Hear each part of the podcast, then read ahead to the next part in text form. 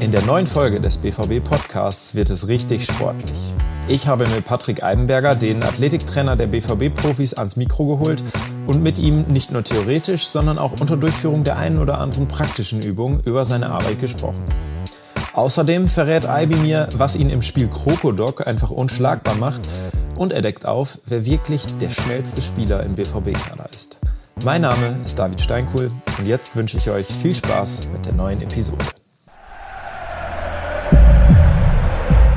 Ihr hört den BVB-Podcast, präsentiert von 1 und 1. Mach mich hoch! So, so, so. so. 1 zu 0 für Köln! Wir haben grandios Saison gespielt. Der Athletiktrainer unserer BVB-Profis ist heute zu Gast bei mir im BVB-Podcast. Patrick Eibenberger, freut mich sehr, dass du heute hier bist. Freut mich auch sehr. Danke für die Einladung. Endlich mal eine Chance, meine Radiostimme zu testen. Bin gespannt, wie das Resultat ist. Ich freue mich. Sehr schön. Patrick, wenn ich da aber so an unsere Jungs denke äh, und das mal jetzt nur auf deine Arbeit beziehe, äh, die du mit ihnen machst, freuen die sich auch immer so, wenn sie sich, dich sehen oder stöhnt der eine oder andere da nochmal? Ja, es kommt immer auf die Phase der Saison an, würde ich meinen. Also in der Vorbereitung kann schon mal sein, dass ich in das eine oder andere leere Gesicht blicke an Tagen, die jetzt nicht unbedingt mit hartem athletischen Training in Verbindung gebracht werden, glaube ich, können wir schon mal uns auch in die Augen gucken und einen lockeren Spruch haben und uns mal vernünftig und nett Hallo sagen. Wie ist äh, als, äh, als ehemaliger Spieler deine Einstellung zu Fitnesscoaches, Athletikcoaches so?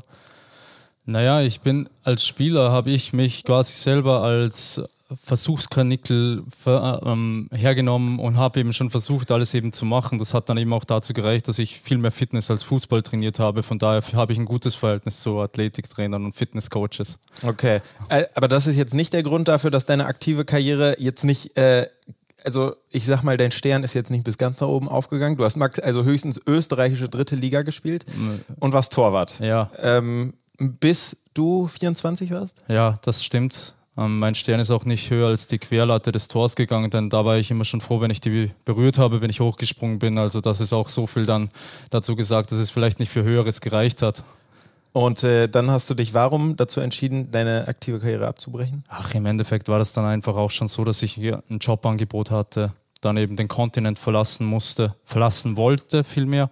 Und da gab es halt dann einfach kein geregeltes Vereinsfußballleben mehr, denn die Anreise zum Training, die hätten ein bisschen gedauert dann, muss ich sagen. Das ist richtig. Äh, um darauf nochmal zurückzukommen, du hast, wie du schon gesagt hast, mit 24 deine aktive Karriere beendet, bist direkt in deinen ersten Job als Athletiktrainer auch direkt eingestiegen.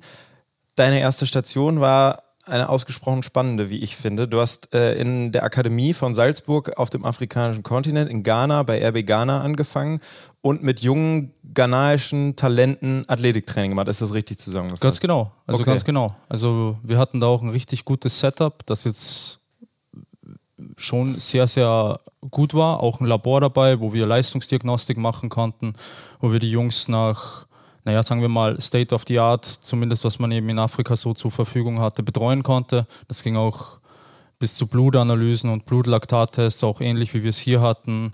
Einen ganz ordentlichen Fitnessraum, der ein bisschen klein war und auch teilweise sporadisch war, so dass wir jetzt nicht so die Fitnessbänke hatten, wie wir sie in diesen Fitnessräumen wiederfinden.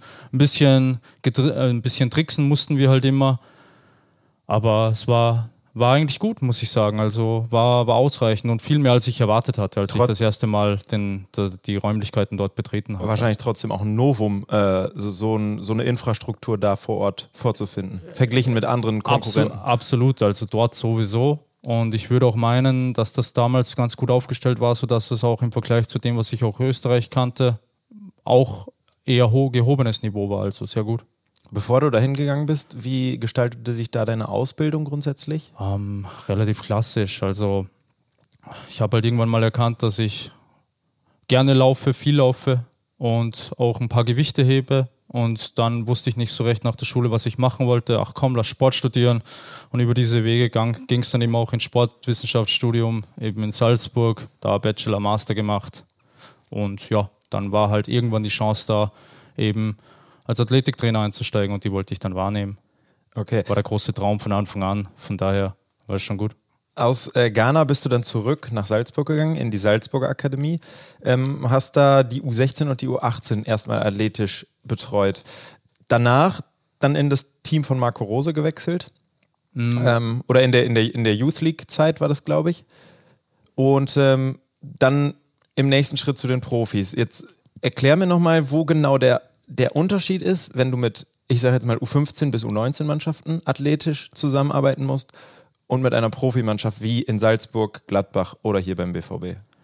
Ja, ganz klarer Unterschied, dass es viel mehr um Entwicklungsarbeit geht. Also und dann auch um physische Entwicklungsarbeit, ein Körpergefühl zu entwickeln, generelles Gefühl dafür zu entwickeln, zu trainieren, auch Trainingspläne zu folgen, die ja einfach ein gewisses systematisches Ziel haben, ist da das A und O und auch eben ein Bewusstsein dafür zu schaffen, wie reagiert mein Körper auf unterschiedlichen Trainingsstress. Und das ist das ganz, ganz große, der ganz, ganz große Unterschied zwischen Jugendlichen und Erwachsenen. Ist die Analyse dort auch schon so, so, so tiefgreifend, wie, wie man sie bei den Profis wahrnimmt? Also was Daten angeht, etc.? Mittlerweile ist das so, ja. Mittlerweile ist da gar nicht mehr so viel Unterschied zwischen den mhm. beiden Dingen. Ich glaube, im physischen Bereich ist das sowieso so, dass man eben auch seine Spieler von jung auf kennen müsste kennen will und eben die einzelnen Bereiche, sei es jetzt Ausdauer, sei es jetzt Schnelligkeit oder auch die Kraftfähigkeiten, Beweglichkeit, ansonstige Bewegchen eben so gut wie möglich kennen muss, um eben dann auch das Training maßzuschneidern und in weiterer Folge so gut zu begleiten, damit man auch dem Stress des Spiels und auch dem Stress dann im Erwachsenenfußball standhalten kann. Mhm. Aber es ist, also für mich, wenn ich jetzt so drüber nachdenke, ist es doch eigentlich in diesem, in diesem Jugendalter, in dem sich ein Spieler noch im Wachstum und, äh, befindet und noch nicht voll entwickelt ist, ist es doch gerade viel entscheidender, dieses punktgenaue athletische Training, Schwerpunkte zu setzen, damit eben in dieser, also in der Entwicklung stelle ich mir vor, kann man noch deutlich mehr bewegen, als wenn ich einen ähm, vollständig ausgewachsenen Profifußballer vor mir habe. Na klar, also das stimmt ähm, zu 100 Prozent. Das Schwierige daran ist eben, man kann ja nicht nach chronologischem Alter gehen. Also mhm. sind jetzt nicht alle Zwölfjährigen zwölf. Also natürlich sind sie das, weil sie da chronologisch eben zwölf sind, aber die biologische Entwicklung ist extrem unterschiedlich. Und da muss man sich eben auch darauf einlassen, dass du in einer Mannschaft, die jetzt zum Beispiel eine U15 ist, einen Stürmer hast, der 1,90 ist, einen Außenverteidiger, der 1,50, die stehen nebeneinander und du denkst dir, okay, der eine ist erwachsen, der andere noch eher kindlich und dann musst du eben auch das Training so steuern, dass das eben dann passt. Also nochmal herausfordernder auch als bei Profis? Ich denke, ich denke von diesem Aspekt her, den Spielern, die Spieler dort abzuholen, wo sie gerade stehen, ja. Okay. Also einfach aufgrund ihrer Entwicklung, ihres, mhm. ihres Wachstums, ihrer Biologie, ihrer Physiologie. Also ich denke, das ist schon nochmal ein Punkt, wo man sehr gut Stellschrauben drehen kann und auch die Bahnen legen kann für weiteres. Jetzt haben wir ja schon gelernt, dass es sich auch, auch deine Arbeit an sich deutlich weiterentwickelt hat, gerade in den letzten, ich sage jetzt mal 10, 20 Jahren. Früher, wie gesagt, der klassische Fitnesstrainer immer ungeliebt, weil äh, Kondition bolzen, laufen etc. Wie hoch ist heutzutage noch der Anteil an reinen Laufübungen, die du jetzt mit den Jungs machst? Ja, immer wieder, aber es ist sicher nicht mehr der Hauptteil. Also immer wieder versucht man natürlich bestimmte, ohne jetzt zu sehr ins Detail zu gehen, weil das ist dann wieder Wissenschafts- Geschwafel oft und die Begrifflichkeiten nicht ganz so einfach zu differenzieren. Aber es ist das täglich Brot auch, wenn man eben unterschiedliche Spieler hat, die gewisse ähm, läuferische Leistungen im Spiel abdecken müssen und so ein gewisses Profil haben. Daher muss man auch mal läuferisch was abdecken, wie zum Beispiel Sprints, die man vielleicht nicht immer so gut ins Training integrieren kann, wie es sein sollte. Nicht jede Übung mit Ball machen oder eben gewisse konditionelle Einheiten, die dann eben auch auf den Typus abgerichtet sind. Also mhm. ein Sechser wie Moda Hut hat ein ganz anderes Anforderungsprofil wie zum Beispiel ein Thomas Meunier oder ein ähm, Rafa Guerrero. Wie oft äh, schraubt man dann so an einzelnen Stellschrauben, dass du wirklich die einzelnen Jungs rauspickst, äh, pickst, physisch oder positionsgebunden und wirklich die Übungen die zu, ihre, zu, zu, zu, den eigenen Fähigkeiten und Fertigkeiten passen? Ja, irgendwo dann doch jeden Tag. Ah, okay. Das beginnt ja schon, das beginnt, das, das beginnt ja nicht am Platz, das beginnt mhm. ja auch schon in der Vorbereitung vor dem Training und auch in der Nachbereitung nach dem Training. Und es beginnt schon viel früher, wenn man sich schon mal über so einen Zyklus, in dem man jetzt ins Training geht, Gedanken macht, wer wann was wo trainieren kann, wie viel hat er gespielt, wie viel belastet ist er, welche naja, Wehwehchen er hat, wenn er mal hart geschunden wurde in einem Spiel oder weggetreten wurde, dann muss man schon immer schrauben. Also es ist, es kann man jetzt nicht so auf einzelne Tage immer fixieren, sondern ich würde immer sagen, es ist jeden Tag eine Überlegung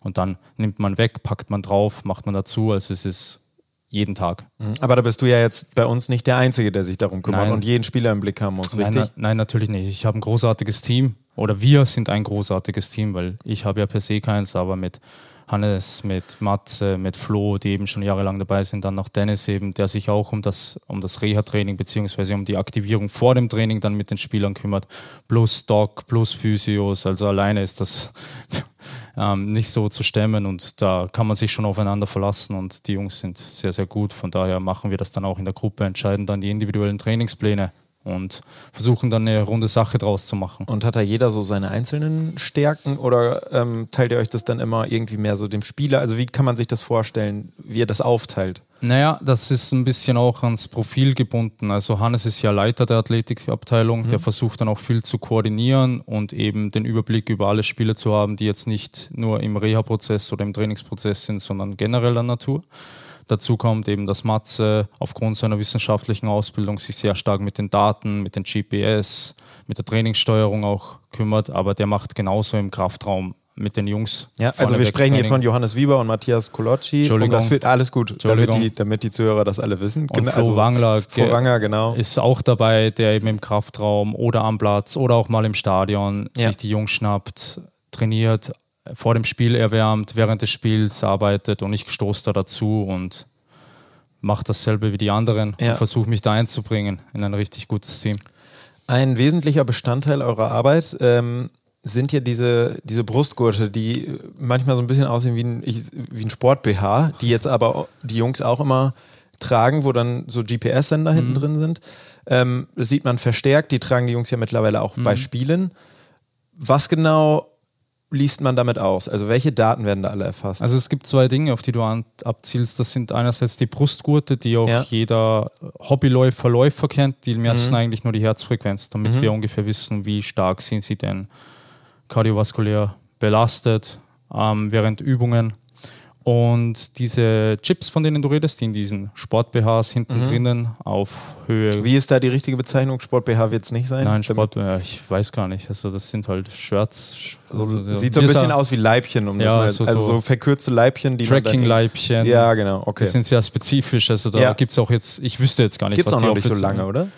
Puh, ich glaube, die ersten sind 2005 rausgekommen. Ah, doch schon. Ja, die hatten Ja. noch eine ganz andere technische Voraussetzung. Da, dann geht es dann in die Spezifika, wie gut die Abtastrate Mhm. ist, bedeutet, wie viel, wie viel oft in einer Sekunde dann ein Wert ermittelt wird. Mhm. Der ist mittlerweile viel, viel höher. Und dann steht ja auch meist immer so ein, so ein Tablet ähm, am Rand und da la laufen die Daten dann live ein. Genau. Die von den, von den Genau, Gurten. Mhm. genau. also Okay. auch von den Gurten und von diesen Chips, die Chips, die Jungs genau. hinten drinnen in den Ja. Leibchen tragen. Und die Ja. messen halt alle unterschiedlichen Dinge. Also die Chips messen vor allem Distanzen, Laufdistanzen in unterschiedlichen Geschwindigkeitsbändern. Also du willst zum Beispiel wissen, wie viele Meter ist er zwischen 19,8 und 24 km/h gelaufen. Okay. Alles darüber. Auch wie, wie war die maximale Sprintgeschwindigkeit, wie viele Beschleunigungen hat er gemacht, wie viele Bremssituationen, wie viele Gesamtdistanz, wie viel Gesamtdistanz für die Minu pro Minute, wenn man zum Beispiel die Intensität von einem gewissen, von einer gewissen Übung herausfinden Ja. möchte. Und das ist halt dann auch für unsere Datenbank wichtig, um eben Training zu planen, Training verschreiben zu können, um ungefähr auch die physische Leistung eines Spielers im Training schon vorneweg ähm, vorhersagen zu können, so gut wir es halt mit den Mitteln haben, die wir zur Verfügung haben. Also und dann eben noch, was dann in die Planung geht, was wir dann noch top-up läuferisch machen müssen, um eben gewisse Qualitäten zu trainieren. Ja. Ähm, einige Daten werden wahrscheinlich auch äh, die Fans brennend interessieren, sage ich jetzt mal beispielsweise maximale Sprintgeschwindigkeiten, von denen du eben geredet hast. Äh, was kannst du da preisgeben? Wer ist so laut der Daten, die du erhebst mit deinem Team, ähm, der schnellste im Kader? willst du raten oder soll ich, soll ich das Geheimnis lüften? Also wenn ich mich ähm, festlegen würde, würde ich tatsächlich ich mal auf Erling Haaland tippen. Also wir Ja. haben Nico Schulz ist glaube ich auch relativ flott. Nico ist richtig flott unterwegs Ja. oft. Richtig flott. Aber ich- Emre ich Can mal- ist richtig flott. Ah, tatsächlich? Knauf ist richtig Stimmt, flott. den hätte ich jetzt auch gesagt. Der ist auch richtig schnell. Wir haben einige. Also auch Donny kann mal, also Donny Malen, ja. kann auch mal richtig schnell sein, aber Erling hat schon mal ähm, an den die 36 Spitze. km/h geknackt, also die hat er schon mal geknackt, von Ja. daher, das ist schon Topwert. Ja, gibt es das dann im Training auch, dass ihr quasi einfach mal nur eine Strecke aufbaut und jetzt mal. Voll, Fullspeed und wir gucken, was, was da so dann rumkommt? Na klar. Also es ist ja nicht immer so, das weiß, das weiß man, wenn man selber gespielt hat, dass man, wenn man 3 gegen 3 spielt oder 4 gegen 4 auf einem kleinen Raum, dann kommt man gar nicht in diesen Genau. maximalen Sprintbereich. Und man spielt ja nicht in jedem Training große Spielformen und auch der Kontext ist da entscheidend. Nicht immer ist die Aufgabe als Stürmer so, dass du eben maximal schnell sprinten musst, weil du nicht in die Situation kommst. Klar. Von daher werden auch mal die zwei Stangen aufgestellt, 40 Meter, auf geht's ähm, schlag dich selber. Wir kennen deinen Topwert, komm so nahe ran, wie es nur geht. Und dann vier, fünf, sechs Mal, dass er eben auch die Distanz aufbaut. Weil es geht ja nicht nur um die, das einmalige maximale Sprinten, sondern es geht ja das dann auch darum, möglichst oft zu machen in Spielen.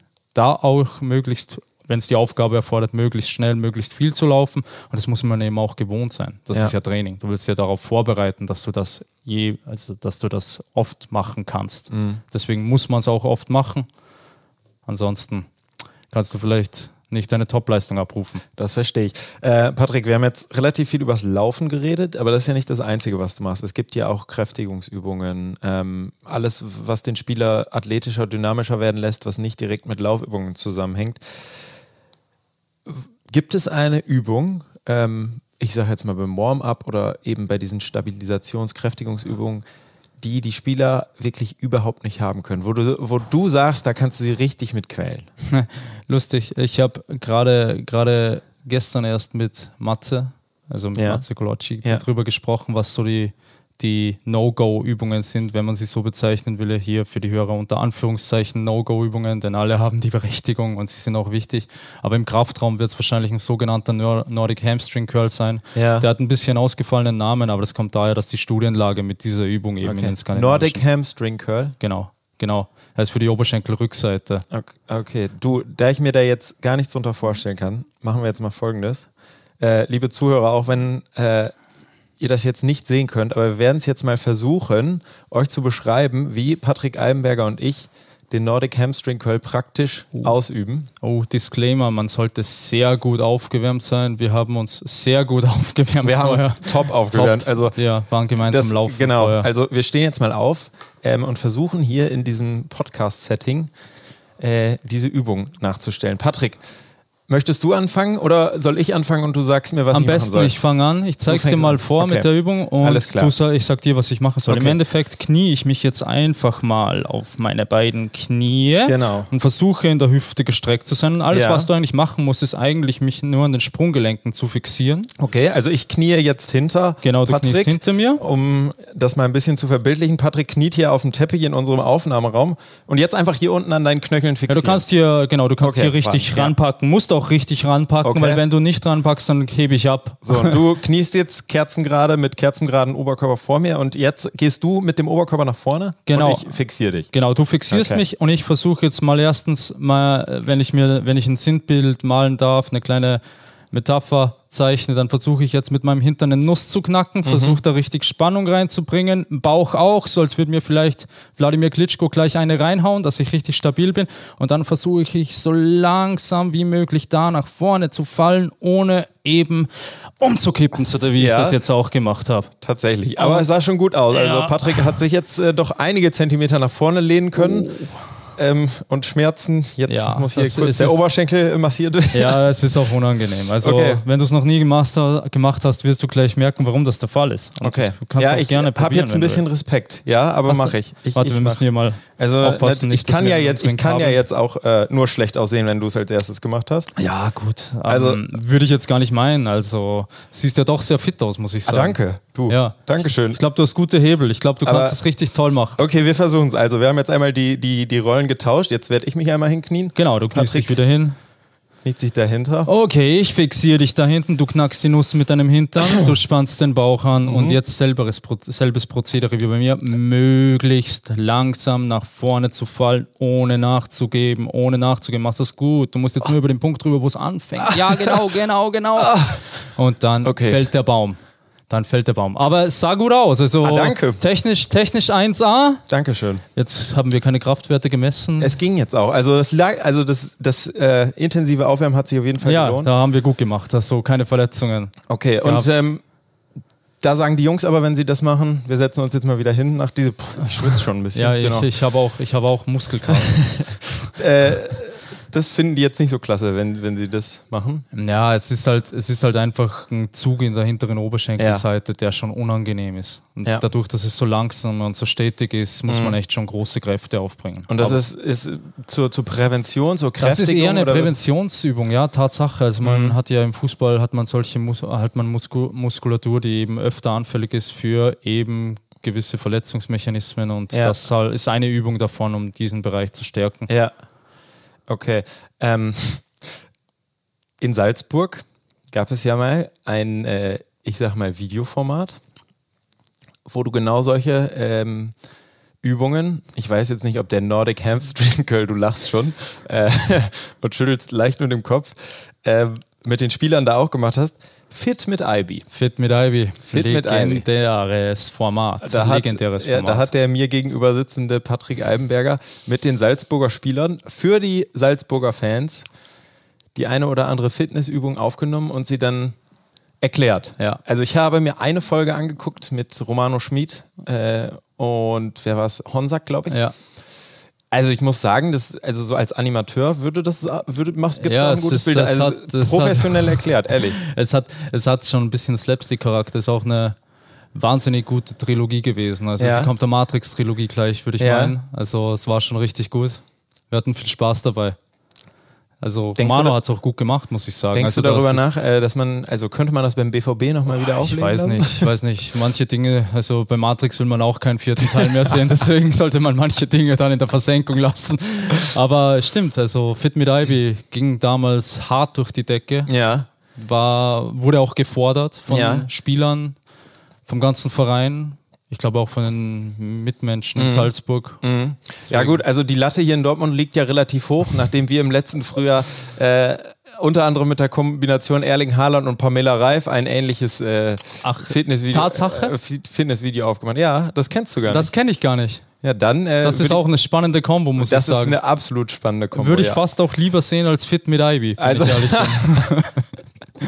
Ich, also gut, dann belassen wir es dabei. Ich weiß nicht, ob das nochmal neu aufgelegt wird. Falls es nicht dazu kommt, behalten wir Fit mit Ivy nochmal im Hinterkopf. Ähm, ansonsten ist, glaube ich, auch keiner. Äh, Ja, wenn ich mir, wenn ich mir zwei Spieler aussuchen würde, würde ich dann wahrscheinlich Moda Hut nehmen und Felix Passlack. Ich glaube, das wäre eine super Kombo für Okay. Fit mit Ivy. Weil, weil die es einfach mustergültig vormachen können. Ja, erstens beide gute Athleten, die Übungen machen die perfekt und Ja. Mo ist immer für einen guten Spruch zu haben und Felix kann auch gut Kontra geben, der ist da recht schlagfertig. Ja. Da, da würden wir uns, da würden wir schon eine gute Show liefern. Ja, super. Das halten wir schon mal an dieser Stelle fest. Mal gucken, ob wir die Notiz noch mal irgendwann rausgraben müssen. Ähm, Ich glaube, Hannes Wolf, wenn ich da noch eintragen darf, Ja. Hannes Wolf, also spielt jetzt bei Gladbach, Ja. das jemals hören sollte, der wird sich freuen darüber. Fit mit Ivy war es sein. kannst du es ihm ja mal stecken. Ich, ich stecke ihm mal ja, hin. ja, Ich ihm genau, genau. Apropos Videos vor einer, vor einer Kamera aufzeichnen. Das war ja auch vor, wenn wir jetzt mal anderthalb Jahre zurückdenken, kurz nachdem die Bundesliga äh, pausieren musste, aufgrund der aufkommenden Corona-Pandemie. Da wurden die Spieler dann ja in den meisten Fällen oder bei den meisten Vereinen äh, fit gehalten, indem sie digital Workouts, nenne ich es jetzt mal, mit, ich nehme an, euch Athletiktrainern, du warst damals noch in Gladbach, äh, durchführen mussten. Es war ja eigentlich die einzige Form von Training, die damals möglich war. Richtig, richtig. Und wir haben das dann auch, also wie viele andere Vereine dann auch übernommen, die Spiele eben via FaceTime, Zoom oder sonstigen technischen Mitteln auch abzuholen und Ja. versuchen Hilfestellungen im, im häuslichen Umfeld dann zu geben, um sie eben möglichst fit zu halten. Also in den ein, zwei Monaten war der Athletiktrainer wichtiger als der Cheftrainer? Niemals, würde ich nie, würde ich nie sagen, aber es war zumindest ganz gut, um, um die Jungs eben Wenn wir jetzt mal davon ausgehen, dass Marco Rose diesen Podcast vielleicht nie hören wird, was würdest du dann sagen? Auch dann nicht. Ja. Der wachende Blick oder das, das offene Ohr von Marco Rose ist überall. Ja. Das kriegt er mit. Also niemals wichtiger als der Cheftrainer, aber zu dieser Zeit tatsächlich ein wichtiger Bestandteil, würde ich meinen, um generell die Jungs auch, ja, um sie fit zu halten, um sie belastbar zu halten, aber eben auch vielleicht, um ihnen ein bisschen den Tag aufzuhöhlen mit einem netten Gespräch und eben auch mit gutem Training. Das war ja dann doch für alle sehr speziell. Das war ja auch, genau, du sprichst es an, speziell einmalig vielleicht, wenn das jetzt nochmal vorkommen würde, gibt es Dinge, die man anders machen würde, die ihr gelernt habt, die sich vielleicht noch anpassen lassen, wenn man nochmal Ja, zurückdenkt? man kann immer an Stellschrauben drehen. Ja. Also man, man weiß, also wir wussten ja alle nicht, wie lange das dauert. Mhm. Deswegen war das, ähm, war das auch eher erstmal so minimalistisch ausgestattet und es war dann natürlich ein riesiger logistischer Aufwand, Mhm. Laufbänder, Räder, Equipment zu den jeweiligen Personen zu bringen. Also das, da hatten wir sicher alle was draus gelernt, wie wir Ja. das jetzt dann besser machen können, um Ja. dann noch dezidierter dann auf, auf die jeweiligen Trainingstage einzugehen. Mhm. Aber grundsätzlich war das schon im Rahmen der Möglichkeiten, die man hatte, ganz gut. Also für euch auch eine Herausforderung. Natürlich, natürlich. Vor allem, weil dann auch ja, nicht alle zur selben Zeit Klar. Konnten, weil dann doch Kinder, Familie Aha. noch dazu kommt. Also wir waren von früh bis spät quasi auf der virtuellen Achse und haben Spieler abgeholt, also im Training und haben eben versucht dann das für die Jungs möglichst gut über die Bühne zu bringen. Okay, dann hoffen wir mal, dass das aber doch nicht so schnell wiederkommt und ihr das nicht nochmal so machen müsst. Okay, Patrick, als nächstes äh, würde ich dir hier mal einen kleinen Ausschnitt vorspielen aus dem vergangenen Trainingslager. Da hast du dich mit deinem Trainerkollegen René Maric äh, im Spiel Krokodok gemessen und Folgendes gesagt. Es gibt eine goldene Regel bei dem Spiel. Eckzähne sind's nie. Eckzähne sind's nie. Eckzähne sind's nie, sagst du also. Drückst selber in diesem Ausschnitt den Eckzahn. René macht's auch und verliert. Taktischer Schachzug, der aufgegangen ist, oder? Also es gibt Dinge, die René besser kann als ich, Mhm. aber wenn es um Krokodok geht, dann, dann ziehe ich ihm den Zahn, wenn man so will. Ja, äh, der hat mir schon in der Jugend gute Dienste erwiesen, der Krokodok war Ah, ein ja. Zitat. Ja, jetzt kommen die Dinge. Ja, man kann auch dieses Spiel, das ja eigentlich ein Kinderspiel ist, für einen Jugendlichen gerecht machen und kann das mit diversen Trinkmodalitäten verbinden. Und naja, wie es wie es halt dann für den Verlierer so ist, dann musst du halt eben mal einen Schnaps, ein Bier oder so trinken. Und da war ich schon damals ganz gut. Also nicht beim Trinken, sondern beim ich, Gewinnen. Ich kenne es tatsächlich vom, also vom Skifahren. Da ist es doch auch mal auf der einen Ja. oder anderen Almhütte und ich meine, als So, Österreicher als ist Österreicher kommt Ja. man da dann auch hin und Ja. man hat so ein Mini-Groko in der Tasche gehabt für den Fall der Fälle, dass sich was ergibt. Also da war auch, muss ich auch sagen, der Erfahrungswert bei mir ist da sicher um einiges höher als bei René. Der spürt quasi das noch nicht, wo der Mechanismus ausgelöst wird. Und ja, und über die, über die Jahre der Erfahrung hat sich eine, ich habe da eine statistische Analyse gemacht, welche Zähne wohl am wenigsten betroffen sind und es waren halt die Eckzähne. Ah, nicht. okay. Aber nur auf meiner Seite, aber das habe ich René halt nicht gesagt. Ja. Deswegen, Ja, du hast in der Situation. Ja, verstehe, verstehe. ja, ist okay. natürlich. ähm, Stimmt halt nicht so ganz, aber es war halt guter Zufall. also einen besseren Zufall gibt es, glaube ich, gar nicht. Äh, wir haben über Methoden im Training gesprochen. Sagt dir, um bei René Maric zu bleiben, die 2x2-Methode? Was Auch gibt die, dazu zu sagen? auch, auch die kenne ich. Naja, man pickt sich zwei Übungen, macht zwei Durchgänge davon und macht so viele Wiederholungen, wie es nur irgendwie geht. Ach so, das ist, ah, okay. Ja, da kann man sich er hat es mir, er hat's mir anders erklärt, was die 2x2-Methode Ja. ist. Ich weiß nicht, wie breit wir das hier äh, schlagen wollen. Ich, Ja, äh, man, man kann es vielleicht so zusammenfassen, mit dieser Methode kann man sich in den Rausch trainieren. Ach, okay. Also ich glaube, wir äh, müssen das gar nicht. Ich verstehe, was ja, du meinst. aber es ist. die Zuhörer, die es verstehen wollen, werden auch äh, verstehen, Ja, ja. was du also, meinst. Das ist, das ist so, ich würde es ich würd's dabei stehen lassen. Ich glaube, Okay. das ist ein gutes Roundup für die 2x2-Methode. Absolut, absolut. René hat mich auch äh, informiert darüber, nachdem äh, wir ja erfahren haben, dass du in Krokodok der absolute äh, König bist. In Mario Kart? Puh, ein, ein, ein, wirklich, das ist jetzt ein Herzensthema. Also, Oh. jetzt, No- hast du, noch die- jetzt, jetzt okay. hast du jetzt, jetzt, jetzt kommt mein Kämpfergeist. Also, wir müssen da ganz klar differenzieren, auf welchem System wir, von welchem System wir reden. Reden Mhm. wir vom Super Nintendo, reden wir von Nintendo 64? Aber Mhm. wenn man es jetzt mal breit gefächert darstellen lässt, muss ich sagen, wenn es um mich und René geht, in dem Fall, hm, ich will es nicht sagen, aber kann schon sein, dass er das ein, einmal öfter gewonnen hat als ich. Okay. Kann schon sein. Ja, gut. Also grundsätzlich ist es ja so, dass ihr im Team schon relativ lange zusammenarbeitet. Nicht nur René, auch äh, unter Marco Rose mit Alexander Zickler. Das ist ja schon über mehrere Jahre zusammengewachsen. Ist es schon eine Freundschaft in irgendeinem Sinne? Also wie viel macht ihr auch abseits des Trainingsplatzes? Wie würdest du eure Beziehung untereinander Ja. beschreiben nach so langen Jahren der Zusammenarbeit? Absolut, also das ist schon richtig gesagt. Freundschaftlich, vertraut, Weggefährten, also es kommt dann alles zusammen. Du hast ja ganz kurz meinen Werdegang erwähnt, also Mhm. ich bin ja nicht zu Marco Rose gestoßen, als ich nach Salzburg kam, sondern Ja. es war von direkt sind Okay. wir quasi als neues Team zusammengewürfelt worden. Von daher war auch im ersten Jahr U16 Zicko dabei, also Alex Zickler, unser damaliger dann Co-Trainer oder Co-Trainer von Marco. Und so haben wir das erste Mal schon zusammengearbeitet. Dann ist Zicko selber mal Cheftrainer bei einer Akademiemannschaft kurzzeitig gewesen und ich und Marco haben alleine weitergemacht und dann ist eben noch René dazugekommen und dann bei den Profis wieder Zico dazu, also kennen uns schon eine Zeit lang und da hat man schon einiges durchgemacht und das ist halt dann auch freundschaftlich. Ist ja klar. Und das hilft logischerweise bei Ja. der täglichen Arbeit. Hilft bei der täglichen Arbeit, hilft auch, wenn man sich mal gegenseitig anschreien muss, dass man es dem anderen nicht übel, übel nimmt, weil es um die Sache geht. Ja, und ich glaube, wir wissen alle dann ganz gut, wenn es um die Sache geht, unser Ego in die Ecke zu kehren und Ja. uns auf das Wesentliche zu beschränken. Und es funktioniert ganz gut, muss ich sagen. Also Sehr es ist schön. schon, es ist Man auch, hat keinen anderen Eindruck. Ein, ja. Ja. es ist, es ist ein angenehmes Trainerteam und Ja. angenehme Freundschaft. Also super. So soll es sein. Patrick, wir sind am Ende angekommen. Danke, sehr schönes Schlusswort.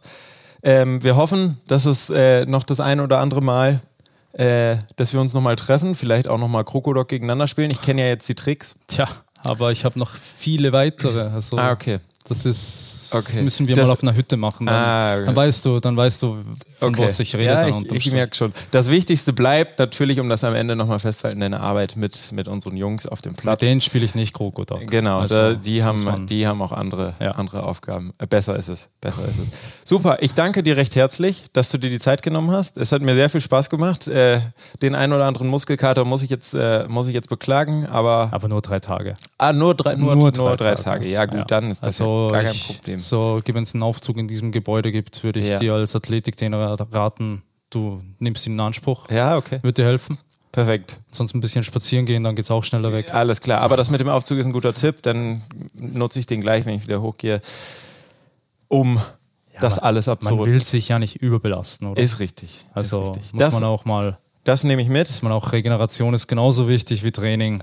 Genau so. Muss Genau man, muss man so dann auch ist die es. richtige Balance finden. Genau so ist es. Liebe Podcast-Zuhörer, äh, wir hoffen, dass ihr auch gerade regeneriert, während ihr das jetzt gehört habt. Wir hoffen, ihr hattet Spaß mit dieser Folge. Danke, Ibi, nochmal an dieser Stelle. Danke, danke auch. Und noch einen schönen Tag dir. Vielen Dank und tschüss. Ebenso danke. Ciao, ciao. Das war's schon wieder. Hat's euch gefallen?